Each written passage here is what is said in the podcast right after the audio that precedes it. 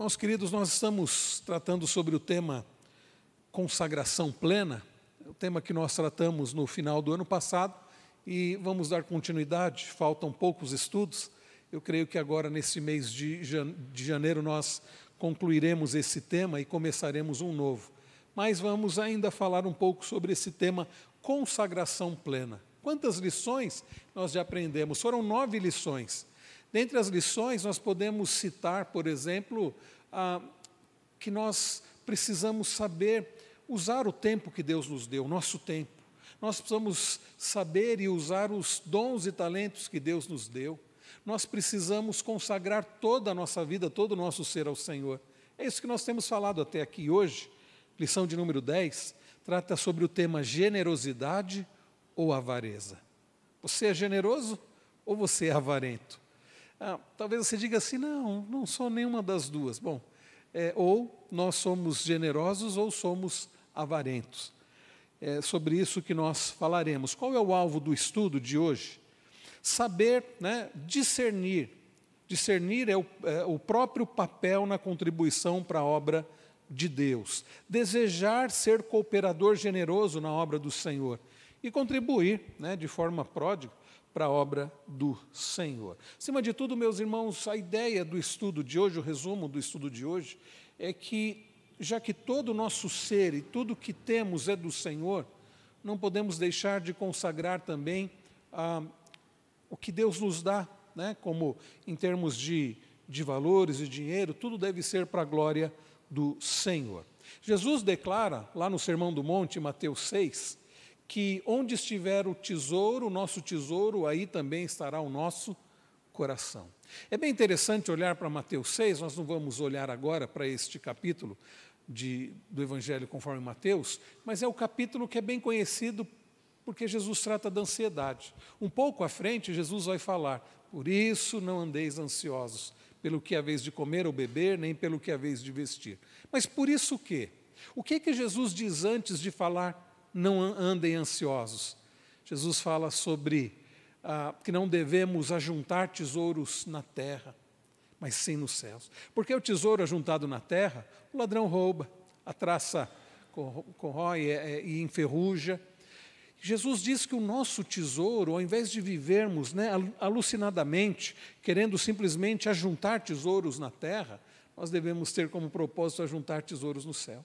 E Jesus então conclui dizendo que onde está o nosso tesouro, ali estará o nosso coração. Você quer saber onde está o seu coração? Você quer saber, por exemplo, para quem você vive? Que ídolo você carrega? Basta ver onde está o seu tesouro, onde está a sua mente, para quem você vive, por que é que você vive. Isso nos ajuda a entender ah, onde está o nosso coração. Então, a generosidade e o bem-estar dos outros são campos bem seguros e confiáveis para o investimento da vida e do, dos bens. Quando nosso Senhor Jesus ordena acumular tesouros no céu, onde traça nem ferrugem corrói e onde ladrões não escavam nem roubam, Jesus está se referindo à causa do reino com a sua capacidade tanto vertical, tanto vertical, desculpe, no nosso relacionamento com Deus, quanto horizontalmente. A nossa vida é do Senhor e aquilo que somos e temos também é do Senhor. Então, de forma que a nossa vida deve ser vivida para a glória do Senhor, e glorificamos a Deus também quando nós somos instrumentos nas mãos do Senhor, para também auxiliarmos aqueles que padecem, aqueles que sofrem. E uma parábola muito conhecida que mostra essa realidade é aquela parábola que ficou conhecida como parábola do bom samaritano. Um homem que encontra alguém caído, ferido na estrada, alguém que ele não conhecia, não era parente, não era amigo seu, mas diferente do sacerdote, diferente ah, do, daqueles que passaram ali antes dele, o homem ele para, o samaritano ele para, e ele já dá os primeiros socorros e usa daquilo que ele tinha para socorrer a pessoa caída, ferida, e aquele homem usa do seu próprio animal para transportar aquele desconhecido, ferido, até um local né, de repouso e diz assim: Olha, é, está aqui, eu vou pagar para que esse homem fique aqui, se precisar de mais alguma coisa, eu pago. O que é isso, meus irmãos, senão um exemplo de generosidade. É interessante que Jesus conta essa parábola e como que a confrontar as pessoas que ouviam, ele diz que o homem que para era o samaritano. O homem que para, o levita não parou, o sacerdote não parou, os religiosos, nenhum deles se compadeceram do homem caído, mas um indivíduo que era considerado escória da sociedade, impuro, misturado, pior para alguns judeus, o samaritano era considerado pior do que um animal. Foi justamente um samaritano que parou e usou dos seus bens, usou do seu tempo, usou da própria vida para cuidar daquela pessoa. Daí, meus irmãos, dizer que é algo, quando Jesus fala de tesouros, ele se refere à causa do reino com então essa capacidade vertical e horizontal. Isto é, abrange os céus com a glória de Deus, porque a nossa vida deve ser para a glória de Deus, e a terra com salvação dos perdidos e assistência social aos desfavorecidos e necessitados. Eu penso, irmãos, que a nossa igreja, como a maior parte das igrejas tradicionais e reformadas, não é uma igreja focada no social, e nem deveria ser. Nenhuma igreja deveria ter o seu foco principal no social. Qual deve ser o foco principal da igreja, irmãos queridos? A glória de Deus. Bem, bem lembrado, Arjo. É a glória de Deus.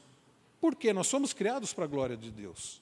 Agora, conquanto o foco principal da igreja não seja o social, seja a glória de Deus, porque se você colocar o social, você vai ah, fugir do principal, como muitas igrejas que só falam do social, só falam da, da ajuda aos pobres e vivem a teologia né, da libertação, a versão evangélica da teologia da libertação que é católica. Conquanto não deva ser esse o nosso foco principal, quem disse que não glorificamos a Deus ao exercermos o socorro, ao realizarmos a obra social. Também glorificamos a Deus.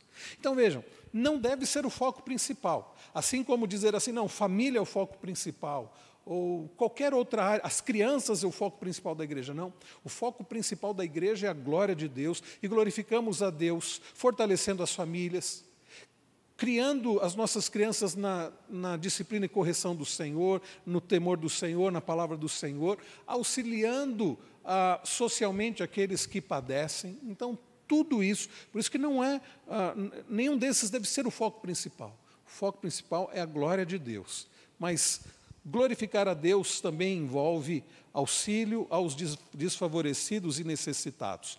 Há muitos entre nós que poderiam e deveriam aplicar mais recursos no trabalho de Deus, mas preferem a indiferença e a omissão de um coração fechado e avarento. Quando ah, está escrito há muitos entre nós, não, estou, não está dizendo há muito entre nós aqui. Essa aqui é a frase da revista, né? da revista da Cristã Evangélica, que trata desse tema, consagração plena. Mas quando o autor coloca muitos entre nós, ele está dizendo a muitos entre nós cristãos. Ele está generalizando, e é verdade. Entre os cristãos, há muitos que poderiam e deveriam aplicar mais recursos na obra do Senhor. No que diz respeito, por exemplo, à obra missionária, a auxiliar missionários, a auxiliar o trabalho missionário e de evangelização, a auxiliar irmãos da igreja que passam necessidade. É verdade mas preferem a indiferença e a omissão de um coração fechado e avarento. Isso é muito triste. Ah, alguém disse acertadamente que nenhum carro funerário né, carrega, aliás, nenhum caixão né, é, é, leva consigo, tem algum, algum carrinho junto para levar os bens. Né? Por quê? Porque a pessoa não leva nada dessa vida. Certa feita, eu acho que o reverendo Hernandes conta essa história, perguntaram, um repórter perguntou para um, para um secretário de um homem riquíssimo que havia falecido, eu acho que foi Harold Hill, e perguntaram para o secretário dele: escuta, quanto o senhor Hill deixou? E o secretário dele disse: deixou tudo. Ele não levou nada, ele não conseguiu levar nada. Alguém iria falar? André, pode falar, meu irmão. Liga aí o microfone. O, o, reverendo, lá em 1 João, no capítulo 3, acho que no versículo. Fala assim: é, se, se você tiver. Como alguém que tem bens e fecha o coração, como estará o amor de Deus nessa pessoa? Faz essa pergunta, uma pergunta, ou seja, é, as duas coisas não combinam. Se alguém tem bens e pode ajudar, é, também é, como diz em Tiago, que fala em outro contexto, aquele que sabe fazer o bem e, e não faz, comete pecado. É isso mesmo. Aliás, 1 João trata basicamente né, do amor, da prática do amor. As, as, as cartas de João né, tratam do amor na prática, que envolve o quê? Envolve um amor não de palavras, mas um amor de ação. Ou seja, você está vendo alguém passando necessidade, você não faz nada?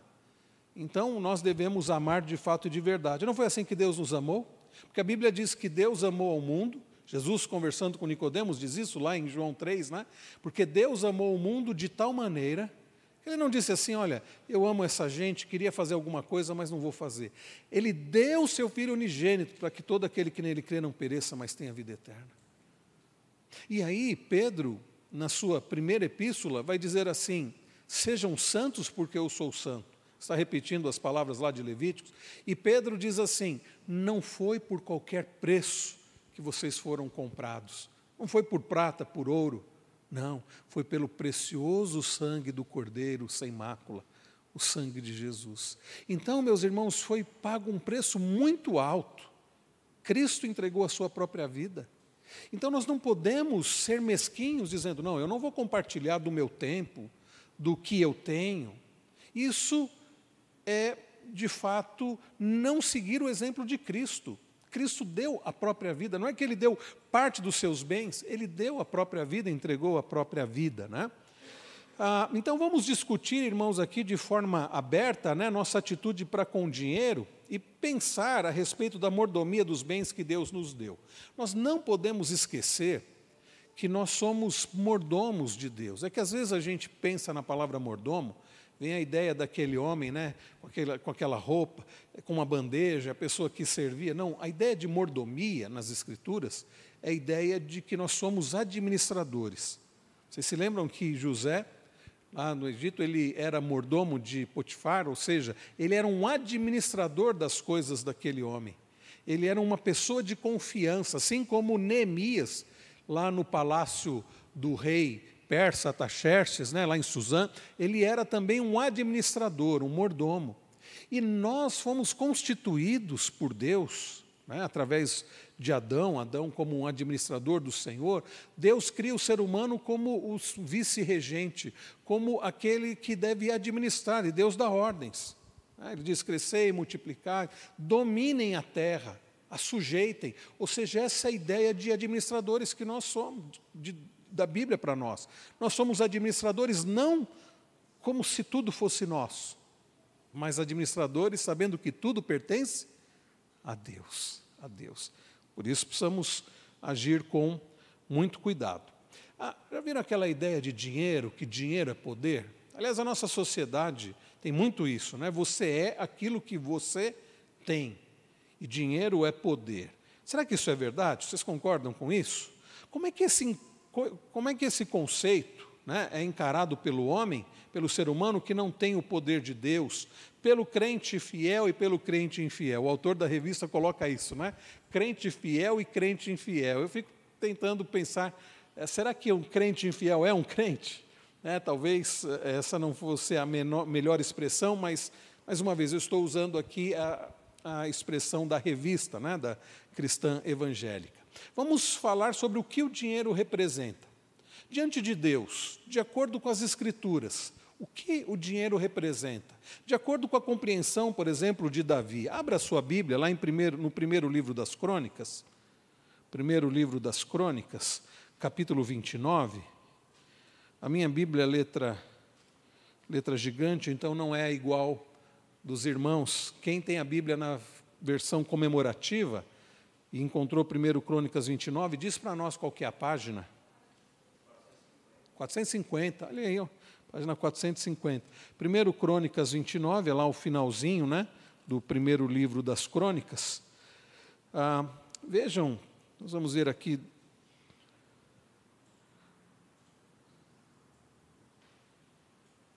A partir do verso de número 10, Davi louvando a Deus Lembrem-se, para a gente entender o contexto, Deus não permitiu Davi é, construir o templo. Deus deu esse privilégio para o filho de Davi, Salomão. Mas Davi já havia é, levado as pessoas né, a consagrar muitas coisas, né, ofertar muitas coisas. E é interessante que, diante disso, Davi ele não se engrandece. Davi ele não diz assim, ah, eu sou bom mesmo, eu sou. Olha a oração de Davi, percebam, ele diz assim, verso 10: Davi louvou o Senhor diante de toda a congregação e disse: Bendito és tu, Senhor, Deus de Israel, nosso Pai, de eternidade a eternidade. Teu Senhor é o poder. Lembre-se, Davi era o quê em Israel?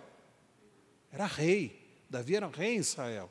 Mas ele tem a consciência de que não era dele o poder e a glória.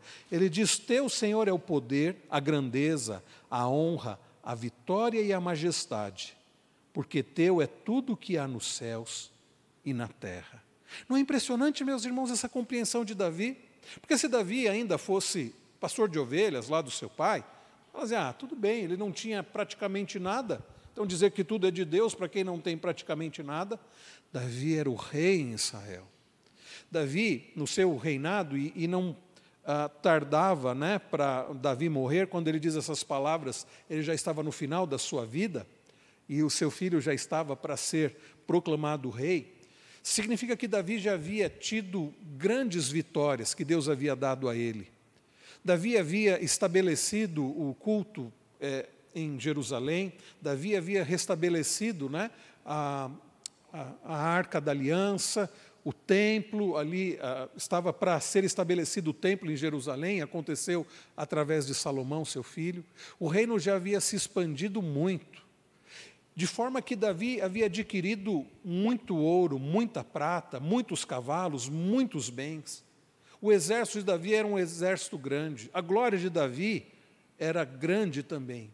Mas nada disso fez Davi perder de vista de que tudo, tudo que Deus havia dado, tudo que ele tinha, aliás, era dado pelo Senhor e pertencia, em última instância, ao próprio Deus. Davi não olha para si mesmo como Nabucodonosor olhou para si mesmo, rei da Babilônia, como se fosse um Deus e precisou ser humilhado pelo Senhor. Está lá no livro do profeta Daniel. Davi consegue enxergar toda aquela riqueza, todos aqueles bens, toda aquela glória e ele consegue enxergar que tudo era do Senhor, que quem deveria ser adorado não era ele, mas era o próprio Deus, que a quem pertencia todo, toda aquela riqueza pertencia ao Senhor. Então, continuando aqui a oração de Davi, ele diz assim: ah, Tu dominas sobre, aliás, verso 12, rique, desculpa, é, é verso, verso 12 mesmo. Riquezas e glória vêm de ti Tu dominas sobre tudo e na tua mão há força e poder. Contigo está o engrandecer e dar força a todos. Agora, ó nosso Deus, graças te damos e louvamos o teu glorioso nome. Porque quem sou eu e quem é o meu povo para que pudéssemos dar voluntariamente estas coisas? Porque tudo vem de ti e nós só damos o que vem das tuas mãos.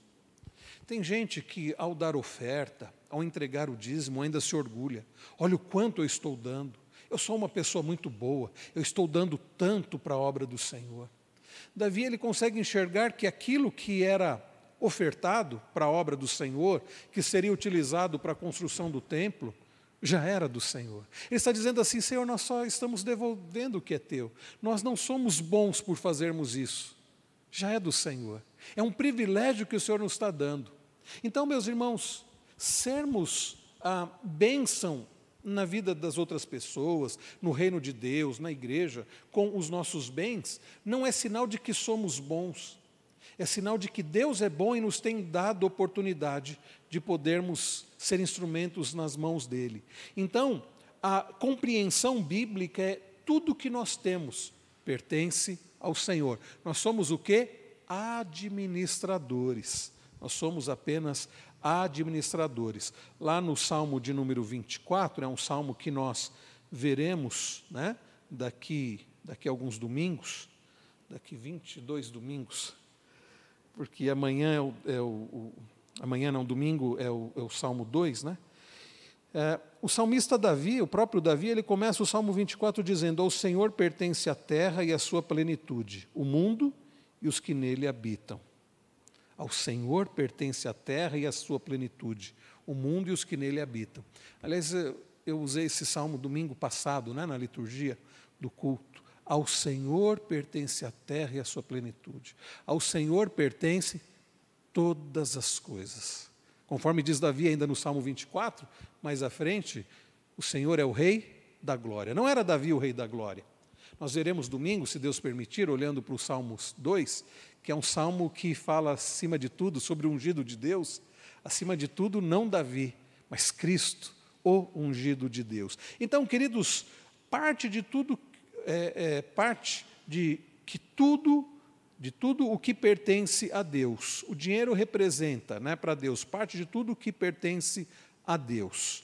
Qual é a aplicação para nós? Deus é o dono de tudo, a Ele pertencem todas as coisas. Por isso, lá no verso 11, Davi diz: Teu Senhor é o poder, a grandeza, a glória, a vitória e a majestade, porque Teu é tudo o que há nos céus e na terra. Teu Senhor é o reino, e Tu te exaltaste como chefe sobre todos. Tu te exaltaste sobre, sobre, como chefe sobre todos. Ah, este texto de 1 Crônicas 29, a partir do verso 10, é um texto que nós devemos lembrar continuamente. Tudo é do Senhor, toda glória ao Senhor, toda adoração àquele é, que a quem pertence toda a terra. Ele é o Criador de todas as coisas. Tudo bem até aqui, meus irmãos? Alguma dúvida nesse primeiro ponto? Tudo bem?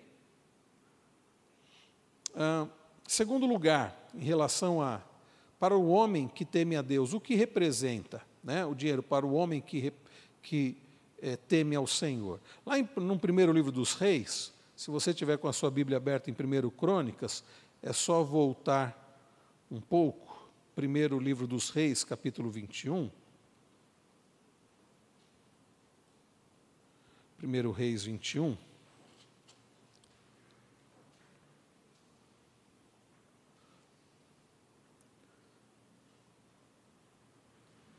diz assim: Depois disto, aconteceu o seguinte: Nabote, o jezreelita, possuía uma vinha ao lado do palácio de Acabe, rei da Samaria.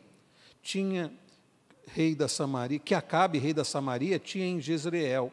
Acabe disse a Nabote: Dê-me a sua vinha para que me sirva de horta, pois está perto ao lado do meu palácio. Em troca, eu lhe darei outra melhor ou se for do seu agrado, darei em dinheiro o que ela vale. Porém, Nabote disse a Acabe: Que o Senhor Deus me livre de lhe dar a herança de meus pais. Então Acabe voltou para casa, aborrecido, indignado com o que Nabote, o jezreelita, lhe havia falado, quando disse: Não lhe darei a herança de meus pais.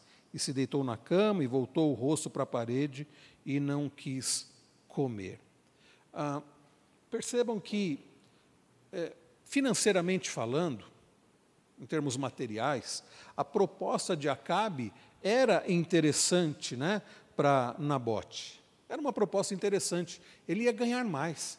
Ele, em outras palavras, sairia no lucro. Mas uh, não era isso o principal. Aquilo era uma herança que ele não deveria, é, aquele, aquele, aquela vinha, né, era uma herança que ele não poderia vender. Então, se aquele homem estivesse pensando apenas em termos de ganho é, material, ele teria aceito a proposta de Acabe. Mas, como está aí no, no slide, né, dinheiro compra tudo, até dignidade e honra. Será, meus irmãos, que a nossa dignidade a nossa honra estão à venda? Não deveria. Não deveria. E na mente de Acabe, né, será que ele tinha esse temor ao Senhor? Será que ele tinha esse temor ao Senhor? Então isso é muito sério. Nós precisamos, meus irmãos, entender que a, a, a honra, a dignidade, a vontade do Senhor, essas coisas não têm preço. Nós não podemos nos vender. Nós não podemos, em nome de lucro, em nome de ganho, né, é, é, negociar a nossa integridade. Porque dinheiro não é tudo. Dinheiro não é tudo.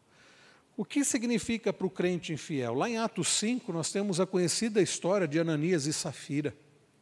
Eles, naquele momento da igreja primitiva, nós começamos a olhar para o livro de Atos domingo passado, né, no culto da noite, e vamos continuar, se Deus permitir, no próximo domingo à noite.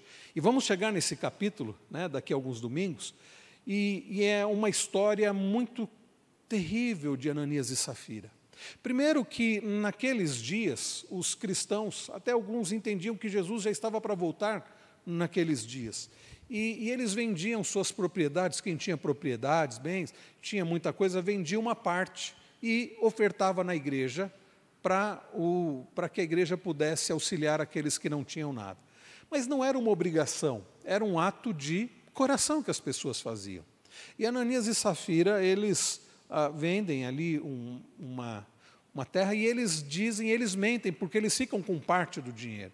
E quando eles vão ofertar, eles dizem que estavam dando tudo. O que eles fizeram? Eles mentiram. Por quê? Porque eles tinham muito apego às coisas materiais. E o problema, meus irmãos, não é que eles, eles poderiam até, é, se a motivação fosse correta, né, ter ficado com uma parte, se eles de fato precisassem, mas o problema até foi a mentira. Então, avareza e mentira no caso de Ananias e Safira. Está lá em Atos 5, 1 a 10, depois os irmãos podem ler. E para o crente fiel, diferente de Ananias e Safira, a gente lê um pouco antes, né, no final do capítulo 4, uma, um outro exemplo. Se os irmãos quiserem abrir aí, para a gente observar, lá no final de Atos 4, antes da, do relato de Ananias e Safira, fala sobre Barnabé. Diz assim, Atos 4, 36 em diante. Então José, a quem os apóstolos chamavam de Barnabé, que quer dizer filho da consolação, um levita natural de Chipre, vendeu um campo que possuía, trouxe o dinheiro e o depositou aos pés dos apóstolos.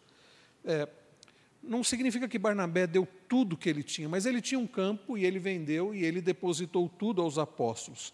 Só que, o, então, isso é um exemplo é, de fidelidade. Agora percebam a diferença. Capítulo 5. Entretanto, certo homem chamado Ananias, com sua mulher Safira, vendeu uma propriedade, mas reteve uma parte do dinheiro. E Safira estava ciente disso. Levando o restante, depositou aos pés dos apóstolos. Então Pedro disse: Ananias, por que você permitiu que Satanás enchesse o seu coração para que você mentisse ao Espírito Santo, retendo parte do valor do campo? Não é verdade que, conservando a propriedade, seria sua?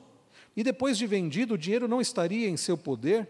Por que você decidiu fazer uma coisa dessas? Por que você mentiu para os. Por que você não mentiu? Você não mentiu para os homens, mas para Deus. Ouvindo essas palavras, Ananias caiu morto e sobreveio grande temor a todos os que souberam do que tinha acontecido. Né? Ah, depois, verso 7 vai dizer, vai falar de como Safira também né, foi ali confrontada e ela também, no verso, no verso de número 10, né, ela caiu aos pés de Pedro e morreu.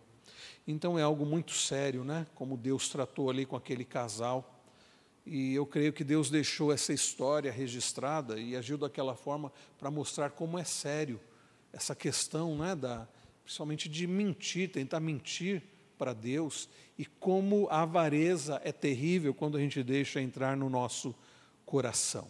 Né? Então, aplicação para nós, José de Arimateia e Barnabé são bons exemplos de generosidade voluntária e prática consistente de ação social. Vamos falar um pouquinho, então, nesse alguma dúvida até aqui, queridos? Pode falar, Gustavo.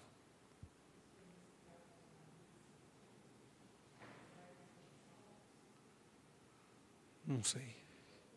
A pergunta do Gustavo é se Ananias e Safira foram salvos. É essa pergunta, não sei. A Bíblia não, não fala sobre isso, né? Ah, o que eu posso afirmar é o seguinte: se aquele casal realmente é, era do Senhor, porque a gente não pode dizer que um, alguém que é crente está isento de pecar, porque isso não é verdade, nós pecamos. Nós pecamos por vezes até praticando a avareza que aquele casal praticou. Ah, alguns podem querer atribuir, como Pedro fala que mentiram para o Espírito Santo e que a Bíblia diz que o pecado contra o Espírito Santo é um pecado sem perdão. Alguns podem querer aplicar esse caso ah, como sendo o pecado contra o Espírito Santo, que é o pecado sem perdão. Ah, eu entendo que quando a Bíblia fala do pecado contra o Espírito Santo, que é o pecado sem perdão, significa a pessoa que é, ela declaradamente, voluntariamente, nega a graça de Deus na vida dela. Ela não quer saber de Deus, ela, de forma assim bem, é, bem declarada, ela rejeita Deus, né? Então, para mim, essa é a ideia do pecado. Quer dizer, se a pessoa rejeita Deus, a salvação, não tem perdão assim. Não há o que vá fazê-la é, é, é ser salva se ela voluntariamente, declaradamente. Então, eu não creio que aquele pecado de Ananias e Safira, aquela mentira, seja o que a Bíblia chama de o pecado contra o Espírito Santo que não tem perdão. Então a minha resposta é: a Bíblia não entra em detalhes, mas se de fato eles eram salvos, eles não deixaram de ser salvos por terem cometido aquele pecado. É, eles ah, acabaram por sofrer uma consequência muito séria, que foi a morte ali, mas isso não significa que, ah, se eles eram salvos, eles perderam a salvação. Agora a questão é: será que eles eram salvos? Porque o fato de frequentar a igreja, o fato de dar ofertas, o fato de entregar dízimo, o fato de é, servir na igreja, não significa que a, necessariamente que a pessoa seja salva. Então, como a Bíblia não diz se eles eram salvos ou não, a, gente não tem, eu não tenho como dar a resposta, né? Uma coisa eu sei, que a Bíblia diz que a, a ideia geral das Escrituras é que a pessoa não perde a salvação porque ela não adquiriu a salvação pelos seus méritos. Então, por que ela perderia pelos seus deméritos? Se a salvação é algo é, que vem de Cristo, pela obra de Cristo, então não se perde aquilo que a gente não ganha por nós mesmos. Então, se é Cristo e é Cristo quem nos ah, mantém, quem nos sustenta até o final, então não se perde a salvação. Então, se aquele casal era de fato salvo, eu não creio que eles perderam, eu não creio que aquele pecado seja o que a Bíblia fala que é o pecado sem perdão. Agora, a questão é: será que eram salvos? A gente fica é, na dúvida se de fato eram salvos. Tá? É, vamos falar sobre a mordomia no ganhar. Vamos lá para Gênesis 47, lá o finalzinho de Gênesis. 41, né? Gênesis 41, saiu errado na.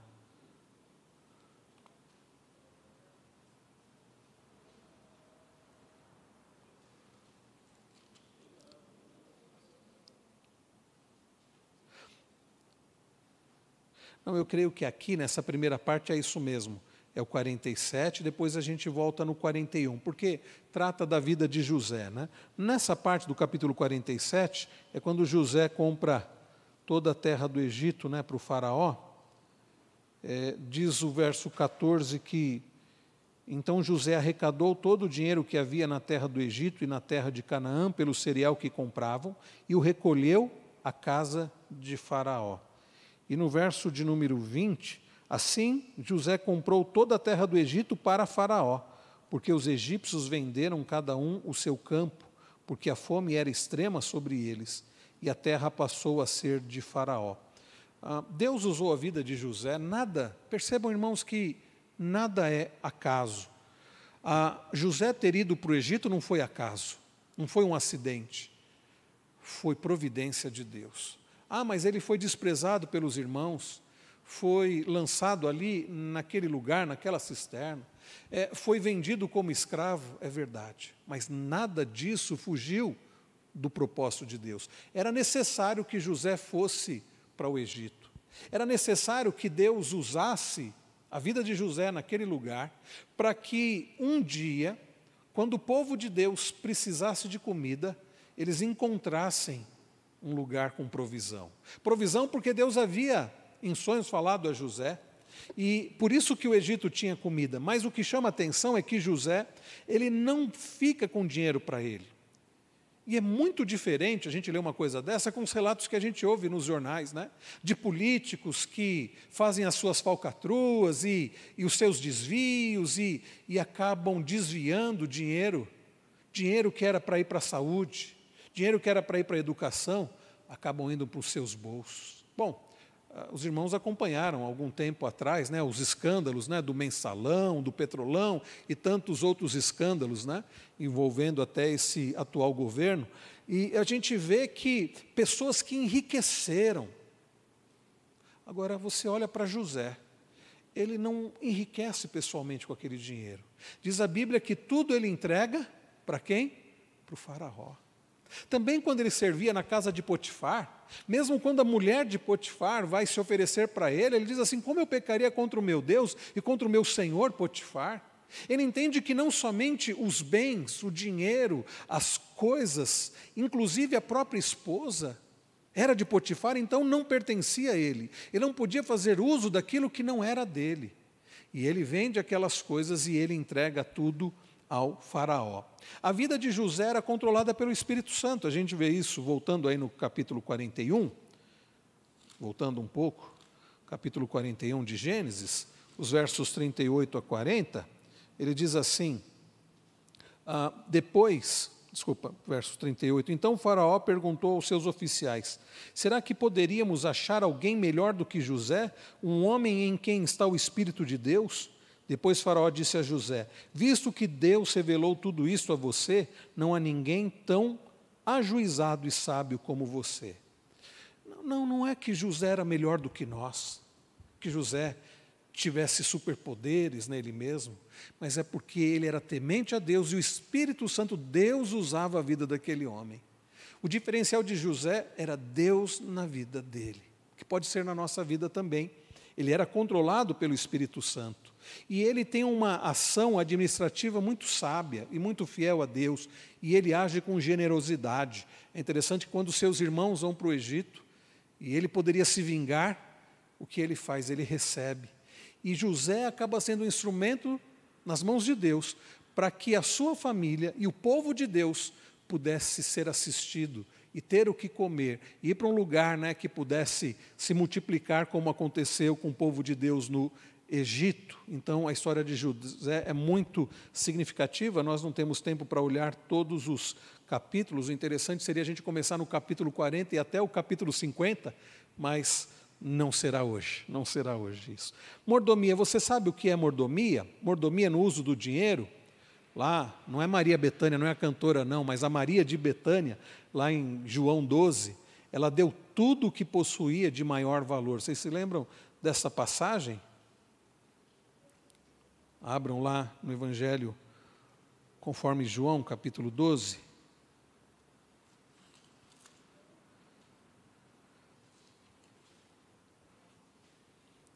Jesus foi para Betânia, né, onde estava Lázaro, a quem ele havia ressuscitado, e olha só o que diz o verso 3: Então Maria, pegando um frasco de perfume de nardo puro, muito precioso, Sabe aquele tipo de coisa assim que você fala assim: olha, isso é muito valioso, hein? não pode desperdiçar de jeito nenhum.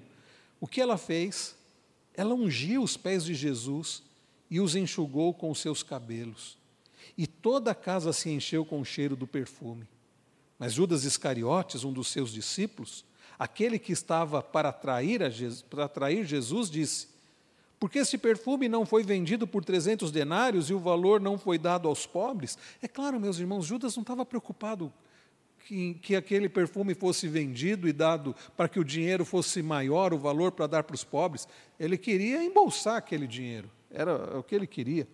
Ele disse isso, diz o verso 6, não porque se preocupava com os pobres, mas porque era ladrão e, tendo a bolsa do dinheiro, tirava o que era colocado nela. Mas Jesus disse: Deixe, deixai-a, que ela guarde isso para o dia do meu sepultamento, porque os pobres estão sempre com vocês, mas a mim vocês nem sempre terão. Para muitos, aquilo que Maria fez foi um desperdício, mas não, ela dedicou ao Senhor, né? ela entendeu a preciosidade do Senhor. Aplicação: quem ama oferece e entrega o que lhe é de maior valor. Quando a gente olha primeiro aos Coríntios 13, que fala sobre o que é o amor, que o amor é paciente, é bondoso, não busca os seus próprios interesses, não se orgulha, não se irrita facilmente. Mostra que quem ama compartilha. Talvez a nossa falta de generosidade seja falta de amor a Deus e ao próximo. Talvez a nossa falta de generosidade seja um excesso de amor por nós mesmos.